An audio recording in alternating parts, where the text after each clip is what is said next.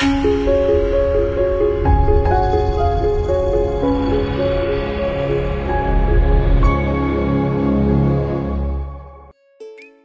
大家好，这里是科技微报，我是龙二。今天是十二月十一日，星期天，一起来看看今天都有哪些科技资讯吧。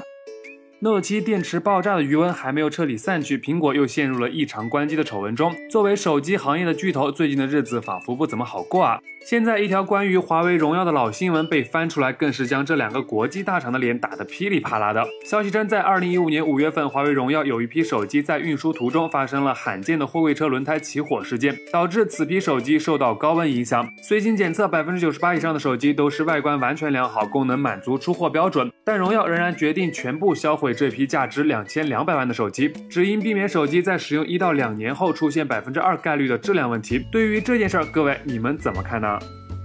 苹果最近虽然不怎么好过，但新东西还是比较诱人的。从苹果最新申请的专利来看，全新的 iPhone 将有望配备曲面屏，而这个曲面更像是一个直角的设计。如果真做成这样，那小编很期待苹果要如何去优化误触的问题呢？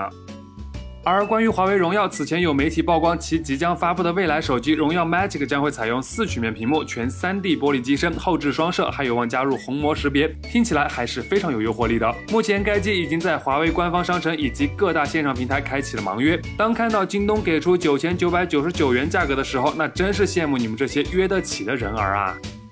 这几天，京东十二 G 用户数据泄露的事儿被炒得沸沸扬扬。这十二 G 的数据中，不仅包含了用户的账号密码，还有电话号码、QQ 号等隐私信息，且多达数千万条。今天，京东就此事做出回应：这个所谓十二 G 的用户数据泄露是真的，但源于二零一三年 Stress Two 的安全漏洞，目前已经完成修复。但问题是，漏洞虽然已经修复了，用户隐私泄露又该怎么处理呢？